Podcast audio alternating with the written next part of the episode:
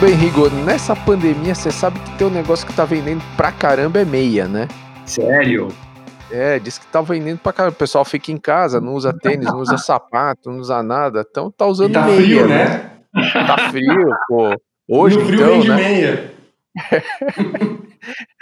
Mas o que que meia tem a ver com esse podcast? Você pode explicar pra gente, Rigo? Cara, a gente vai conversar hoje com um cara que representa a família que mudou a história das meias e cuecas no Brasil e agora está mudando a história de investimento em tecnologia. Pô, não é fraco não. Rodrigo Heilberg, muito bem-vindo ao Astela Playbook. Obrigado, gente. Um super prazer estar aqui com vocês. E ansioso por esse bate-papo. Pô, legal. Bom, conta um pouquinho pra gente da, da, da tua história e como é que você chegou até aqui. Legal. Essa história das meias é engraçada, né? Mas eu é, comecei trabalhando na empresa da minha família, que era a Trifil, e passei por algumas áreas lá e em algum momento achei que faria sentido eu ir trabalhar em algum mercado financeiro, ou ter alguma história minha, né? E acabei parar no mercado financeiro trabalhando com ações. Passou algum tempo, é, por algumas questões que aconteceram, eu acabei voltando para trabalhar na Trifil, assumi algumas funções, até assumi a diretoria financeira e ajudei a fazer um processo de transformação lá, acho que melhoria de gestão, revisão de estratégia e, e a gente vendendo o controle da empresa para um fundo de private equity americano bem grande chamado Carlyle em 2010. Eu fiquei mais, sei lá, algo como oito meses lá até a gente encontrar um, alguém para ficar no meu lugar, né, na diretoria financeira.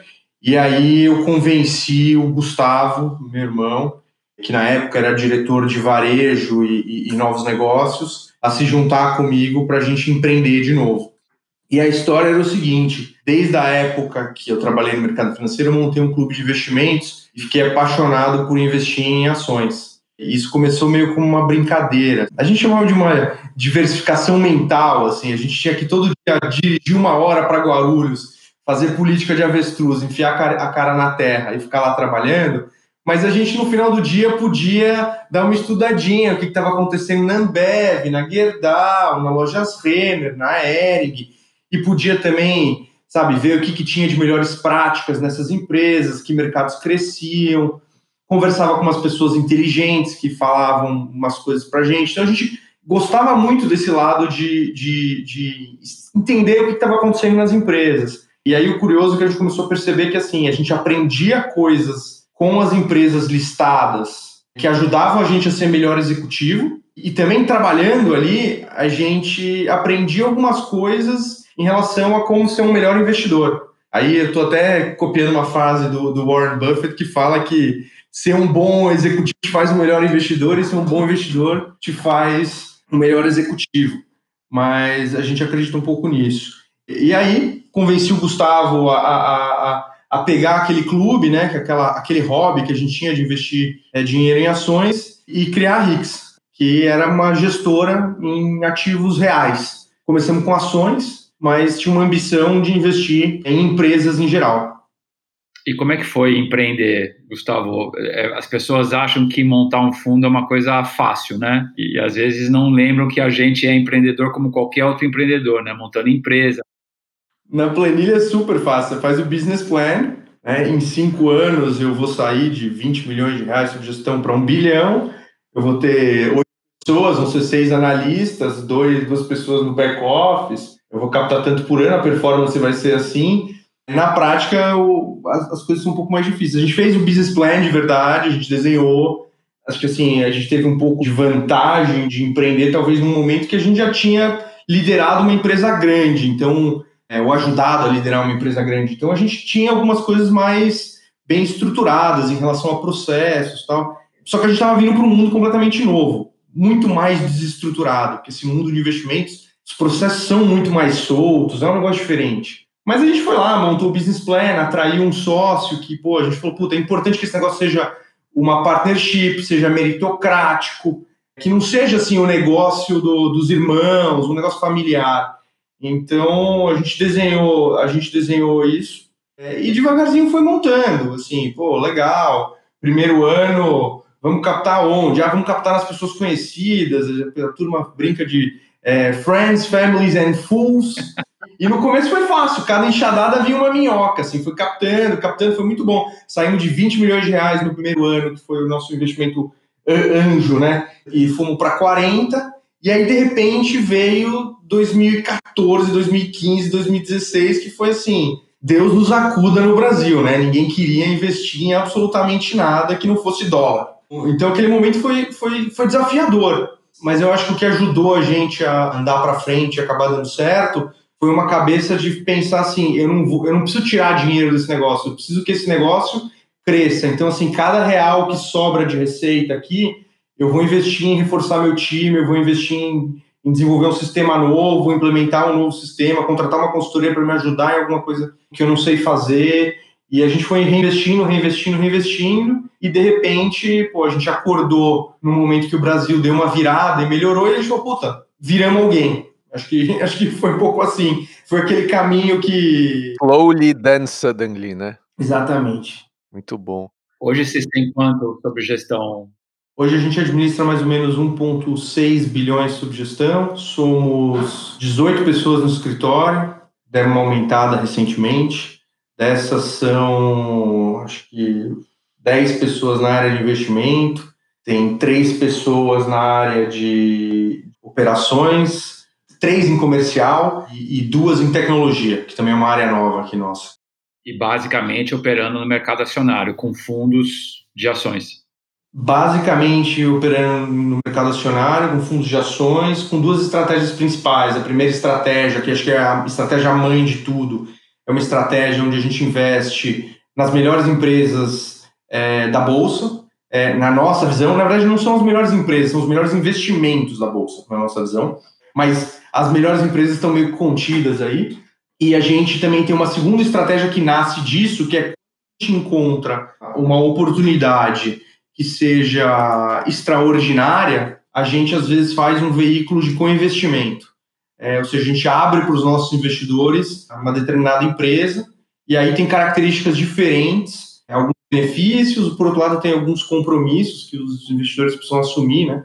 Né, nesse pedaço administra mais ou menos uns 300 milhões de reais. Então, é mais ou menos 1,300 nos fundos de portfólio e 300 nesses fundos de co-investimento. Inclusive, é num desses veículos de co-investimento que a minha vida cruzou aí com a, com a do Edson. Legal. Deixa eu entrar direto no ponto assim. Conta um pouco como é que Venture Capital entrou no teu mundo. Então, é um negócio engraçado, né?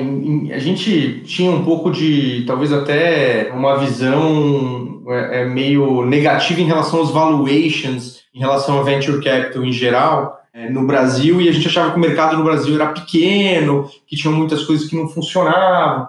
E aí, em 2015, a gente estava estudando o setor de software na bolsa, né? Quer dizer, a gente já vinha estudando fazia bastante tempo e era um setor que a gente gostava muito das empresas por algumas características delas, mas a gente achava as empresas muito caras, assim, o que elas precificavam já não fazia sentido naquele momento, lá por 2014, 15. E quando veio a crise, pintou a oportunidade de comprar uma participação de um fundo de private equity meio early stage é, chamado Stratos, que estava saindo do investimento dele, que já era, vamos dizer assim, o último investimento do fundo, acho que a segunda extensão, então estava caindo de maduro o investimento, foi um investimento de muito sucesso para eles. É, e a gente olhou e falou assim: puta, não tem muito como dar errado comprar uma empresa de software que vende para grandes bancos, ou seja, banco não vai quebrar, e pagar aqui sete vezes EBITDA. Estou acertando, não tem muito erro aqui. E aí o interessante foi, a tese, muito no começo, é dar para entrar, dá para fazer M&A, dá para melhorar um pouco a estratégia comercial, naquela época era estratégia comercial, não era máquina de vendas. e a gente entrou, e eu fui pro conselho, né, a gente até teve um, uma visão, assim, bem... É, nós sentamos com, com... Teve um almoço é, se não me engano, acho que foi no, no Hotel Renaissance, lá, lá nos Jardins, gente, que a gente sentou com o Bernardo e com o Luciano, né, os fundadores e os executivos, e falou: ó, a gente vem, mas a gente só vem se for para sentar no conselho de bom grado, a gente não quer discussão, brigar com ninguém. E eles foram super abertos, falaram: não, vem e tal. Então eu sentei lá e comecei a provocá-los. E o primeiro movimento, que foi muito bem sucedido, acho que foi esse movimento de um pouco mais de aceleração no M&A e um pouco mais de agressividade comercial. Mas logo que essas duas coisas começaram a ganhar um pouco de tração, eu olhei e falei assim, puta, essa empresa precisa inovar, porque está vindo aí uma onda de fintechs, e se a gente não evoluir, a gente vai ficar para trás. Eu comecei a falar muito com fundos de venture capital, com startups, e comecei a perceber que tinha um mundo que, puta, para mim era, era escuro até aquele momento, que tinha oportunidades incríveis. E aí o engraçado é que desde então as linhas que talvez eu separava entre o que, que era venture capital, tecnologia e o que era investimento em ações, mundo real, elas deixaram de existir. No final, assim, a gente começou a perceber que tudo é vantagem competitiva, eficiência nos seus processos, qualidade daquilo que você está entregando para o seu cliente, ou seja, proposta de valor. E no final, tecnologia é um enabler. Então, no final, você começa a se perguntar assim: acho que isso aconteceu com a gente. Se você quer excluir tudo aquilo que é cutting edge, que é a última tecnologia, você quer investir no quê? Fábrica de carruagem?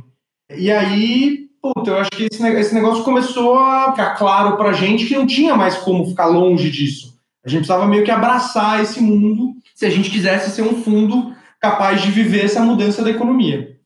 E aí, como é que vocês abordaram o setor? Então, é, essa história, assim, de tentar contar esse negócio super estruturado, parece bonito, assim, mas na verdade a gente começou a se dar conta de algumas coisas, assim. O nosso próprio capital, assim, também, é, dos sócios, a gente começou a olhar um pouco para fora do Brasil e falar assim, bom, eu quero investir em empresas que estão desenvolvendo coisas inovadoras aí. Então, sei lá, nós estamos por acaso investido num fundo de venture capital em deep tech que pô, investiu numa empresa que desenvolveu uma, uma forma de medir é, septicemia, um outro que, uma outra empresa que desenvolveu um software que é muito melhor do que o CAD-CAM, que é o padrão para peças de engenharia. Investimos em empresas de consumo. Começamos a, a ciscar aqui, ciscar ali, tentar procurar oportunidades para aprender e também fazer bons investimentos. E também começamos a se aproximar um pouco desse ecossistema no Brasil. De certa forma, ainda um pouco com, aquela, com aquele ceticismo que a gente tinha de que pô, o Brasil é um mercado de empresas muito grandes, sobreviventes, é difícil você. Os mercados são super concentrados, é difícil para uma empresa nascente. E isso é muito, é muito verdade na Bolsa, né? Sempre foi, na verdade. É, e acho que esse negócio está mudando um pouco. E aí a gente começou a pô, aprender muito sobre diversos mercados. Então, assim, teve essa história na Sinqia, um mercado de SaaS, que abriu muito o nosso olho, fez a gente começar a olhar para várias outras empresas de SaaS e perceber que tem coisas incríveis por aí, e perceber que tem empresas de software muito melhores fora da bolsa do que dentro da bolsa. Então a gente começa a falar assim: caramba, que interessante isso, né?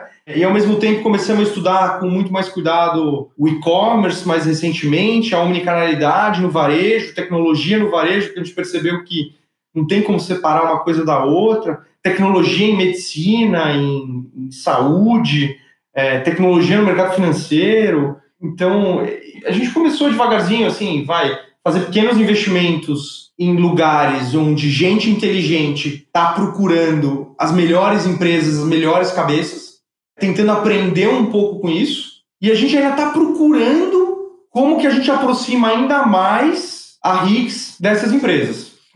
Seja viabilizando é, aberturas de capital de empresas que já estejam quase prontas, seja fazendo investimentos em. A gente pode chamar aqui de private equity, venture capital, como for, mas assim, empresas que não sejam listadas ainda, né? Que a gente acha que tem muito potencial. Então, a gente fez um investimento recentemente numa empresa de software para varejo, que é fechada, estamos ajudando essa empresa, isso acho que ajuda muito também a gente a aprender sobre os setores.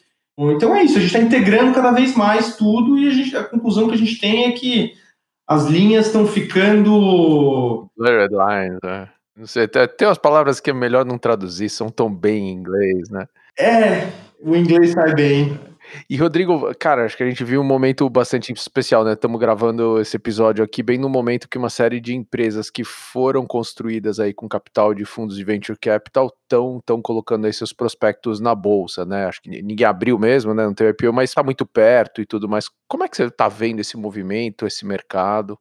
Eu vejo com muitos bom, muito bons olhos, assim, eu acho que o mercado brasileiro ele é carente, vamos dizer, empresas focadas em tecnologia, com alto crescimento, com uma mentalidade de entregar uma, uma ótima proposta de valor e crescer rápido, e eu acho que o investidor brasileiro institucional está pronto para isso.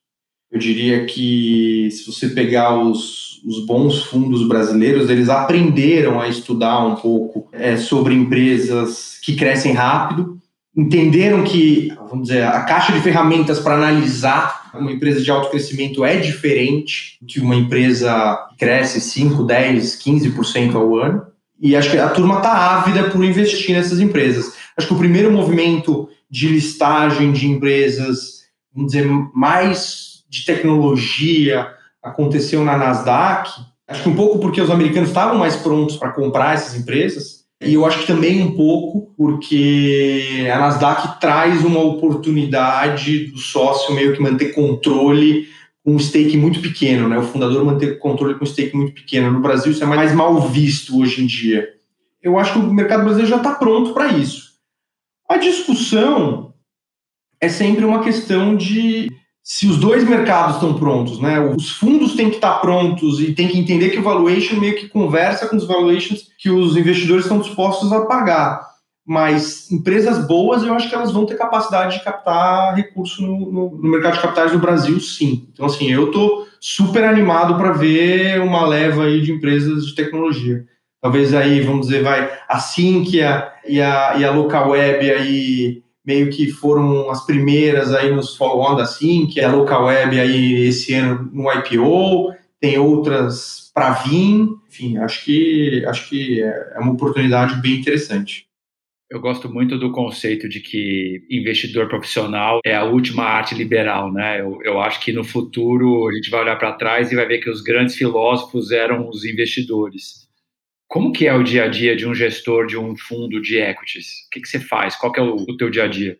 É engraçado, né? Tem aquelas atividades que são meio que necessárias todos os dias, meio que processos que não tem muito como fugir. Então, assim, não tem milagre. É aquele pedaço do dia que tem que fazer, desde puta conversa de feedback com os seus sócios e analistas discutir com o trader a situação do mercado, se vai ajustar a posição XYZ, se falar com, falar com o investidor, explicar o que está acontecendo no fundo, explicar por que, que você tomou um, uma para trás na, no mês passado, para ele ficar calmo que a empresa ainda vai voltar, vai se recuperar. Mas então assim tem essa tem esse dia a dia aqui assim que eu diria que é a parte que na minha para mim é a parte que tem que ser feita que a gente faz com algum prazer mas principalmente tem que ser feita e a parte mais legal é basicamente falar com executivos, empresários, estudar. Então é, puta, tem aquela empresa nova que está abrindo capital, aquele varejista X ou Y.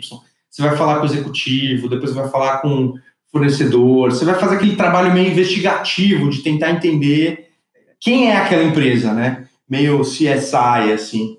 E na verdade, assim, é, é, a empresa meio que ela quer que você enxergue só aquela história que ela conta ali, assim, que é aquela apresentação bonita tal, e é aquilo só. E o nosso papel é meio que ficar tentando encontrar as pegadas, aonde que a história não faz sentido.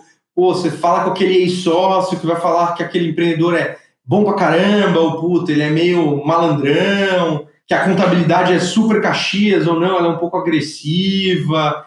A parte mais legal é essa, assim, é tentar conhecer muita gente, conversar com muita gente, algumas pessoas muito interessantes, outras um pouquinho menos, e, e aprender. Então, assim, no final, um bom gestor de fundos, um bom investidor, ele, ele tem que ser um cara curioso, de mente aberta, mas ao mesmo tempo ele tem que ser cético, não pode acreditar em tudo. Na nossa visão, né, dentro da Hicks, é um negócio de melhoria contínua. Todo dia você tem que acordar e falar assim, puta, como é que eu faço melhor isso?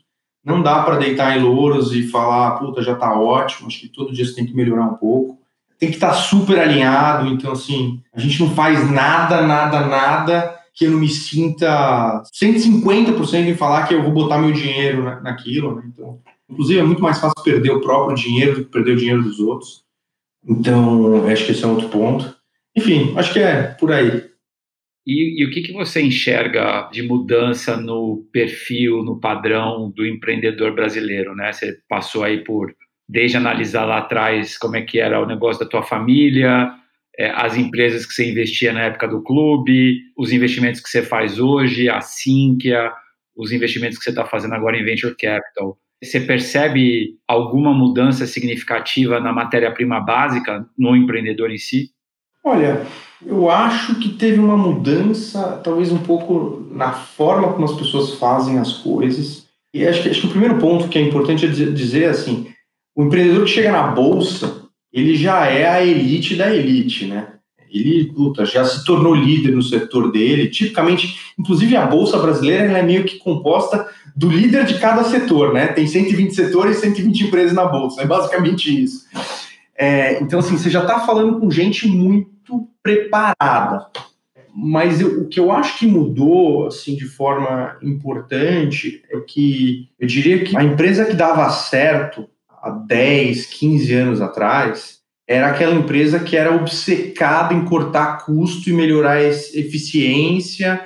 Assim, era um foco muito grande em maximizar o lucro hoje, né?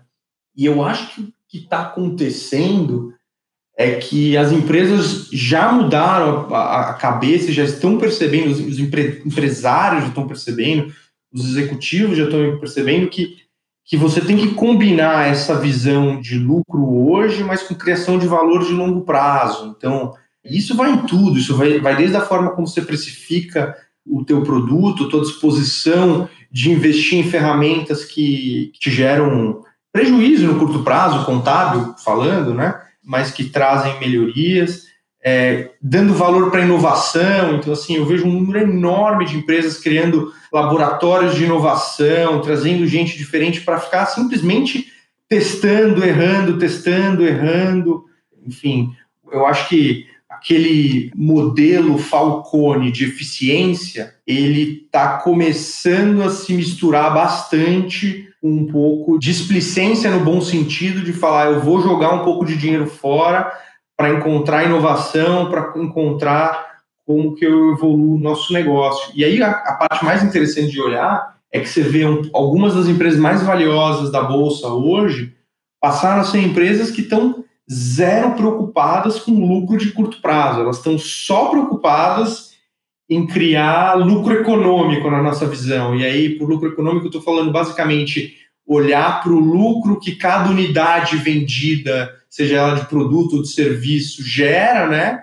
E basicamente empilha, vai empilhando esse negócio, mesmo que sabendo que no curto prazo o capital de giro aperta minha dívida, me gera despesa financeira, eu tenho que fazer um monte de capex na frente que contabilmente não fica bonito, eu boto um monte de despesa administrativa, mas não tem problema, porque eu sei que na hora que eu estabilizar e crescer um pouquinho menos, eu, eu, eu vou ganhar essa rentabilidade. Então aí você pega, sei lá, Magazine Luiza, Mercado Livre é um outro exemplo, enfim, tem, tem alguns outros exemplos que já começam a pensar assim e como que você aprimorou a sua caixa de ferramenta de análise investindo em tech? O que, que você aprendeu e o que, que você consegue hoje utilizar tanto quando você olha para uma startup, quando você olha para uma empresa em bolsa?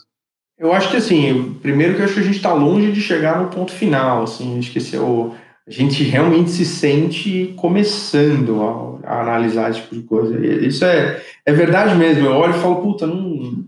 Mas assim, um pouco do que a gente está percebendo é que, historicamente no Brasil, você ter escala, dada a complexidade logística, tributária, assim, você, só a área fiscal de uma empresa para operar em vários estados já é do tamanho de uma, de uma startup, né? Assim, você pensar assim, é, no número de funcionários. Então, assim, operar no Brasil era muito difícil. Então, quando uma empresa ganhava escala, ela se tornava tão mais competitiva que os concorrentes e basicamente, puta, o jogo tava, tava ganho, acabou. E eu acho que a tecnologia tirou um pouco isso. Ela reduziu isso de forma relevante, assim. Aí, assim, até dá para citar alguns exemplos. Você falasse, se você pegasse há mais ou menos 10 anos atrás e pegar, eu estou divagando um pouco sobre o assunto que você perguntou, mas se você pegasse a, a Via Varejo quando ela foi composta, né, Casas Bahia, mais Ponto Frio, mais é, o Extra Eletro, você fala, puta, isso aqui acabou. Esse mercado acabou. Esse cara tem 60% de share, o segundo concorrente tem 10, 15, acabou. E aí você vê assim a, a Magazine Luiza pegando tecnologia e adotando, e, e, lógico que teve um pouco de deslize da Via Varejo no meio do caminho do ponto de vista de gestão, mas assim, com tecnologia ele destruiu essa diferença da escala. Escala não era mais uma vantagem competitiva, né? Então, certas, certas ferramentas que a gente olhava, falava assim, ah, não, escala de compra é muito importante, capacidade disso é muito importante, isso aqui, essas coisas estão começando a até serem desvantagens. Porque junto com a escala veio aquele sistema que está escrito em COBOL em cima de um mainframe. Eu vou pôr a, eu vou pôr a legenda aqui embaixo, um subtítulo que é COBOL, um monte de gente já não sabe o que é, né? então, enquanto que vem um cara novo e fala assim, puta, meu, em cinco minutos eu faço um software que é muito melhor do que aquele software que o cara tinha, e eu não preciso ficar preocupado em desmontar aquele legado. Então, eu acho que, que a tecnologia, ela está trazendo uma dificuldade que é assim, às vezes é mais fácil começar do zero do que, do que começar em cima de um legado muito grande. Até por mentalidade também. Acho que o, muitas vezes você pega um empreendedor novo e ele não sabe que não dá para fazer, ele vai lá e faz. Enquanto que o empreendedor antigo, ele, ele lembra que não dava, mas ele não sabe que, puta, surgiu um software que me ajuda a fazer isso em 10 minutos, ou que agora tem uma infraestrutura assim na nuvem que, pô, eu subo meu servidor, enquanto eu levo, eu, o cara de TI ainda está fazendo a terceira cotação do servidor físico que ele vai comprar. Entendeu? Então, acho que isso tem uma, uma mudança importante. E para a gente, como investidor, a gente tem que estar super atento a esse tipo de coisa, é, é, aonde que os processos têm que mudar.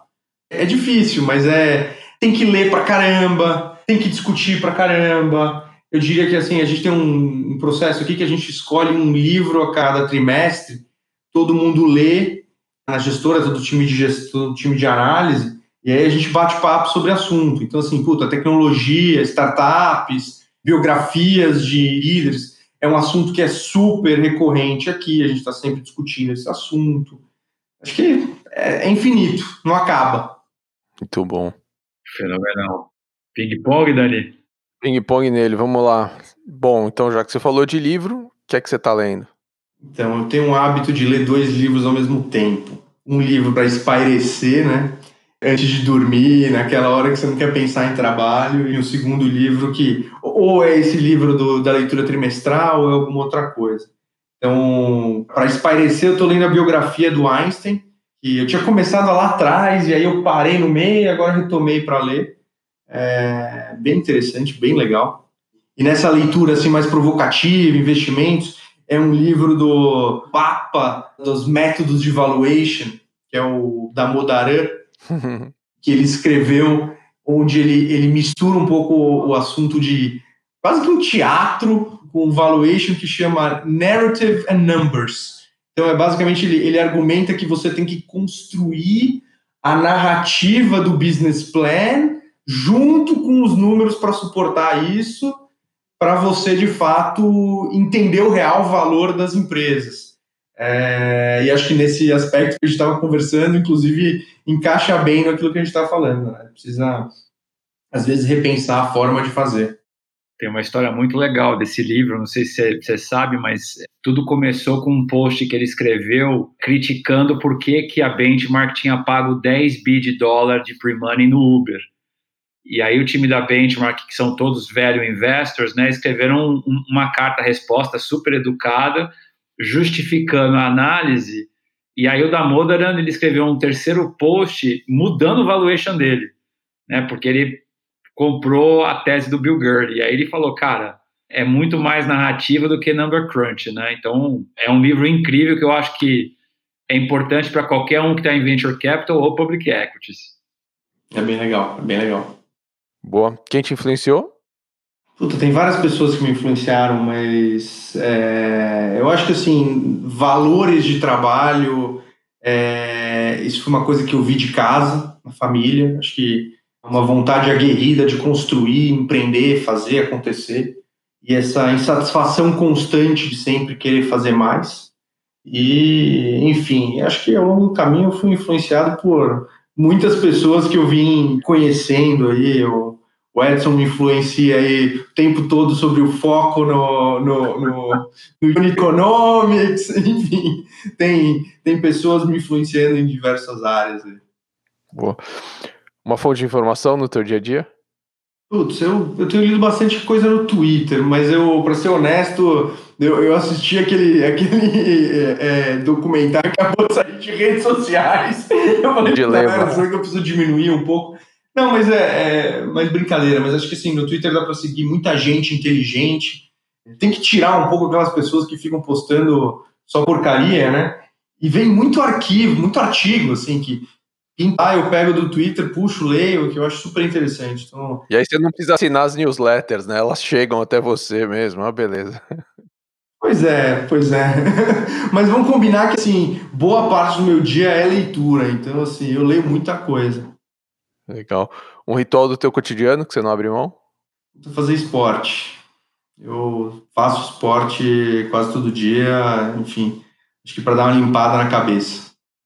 Ferramenta de trabalho indispensável? Puta, cara, é o WhatsApp. Você me fala assim, cara. Inclusive, o celular tava dando uma pifada. E aí, e aí minha esposa falou: Não, mas vai lá, leva na Apple. Eu falei: Como leva na Apple? Eu vou ficar 10 horas sem WhatsApp? Como que eu vou fazer isso? É impossível. Como as pessoas vão falar comigo? Mas é. Então, já foi o e-mail isso, né? Mas acho que hoje em dia é o WhatsApp. E tem uma, tem uma turma aqui que vai falar que é o Excel, mas é, é, o WhatsApp hoje em dia é foda. Muito bom. E Rodrigo, certamente nessa tua jornada aí você desenvolveu um aprendizado ou recebeu de alguém que deve soar quase que como um mantra aí, você deve estar tá repetindo a toda hora, passando isso para frente. Que aprendizado é esse?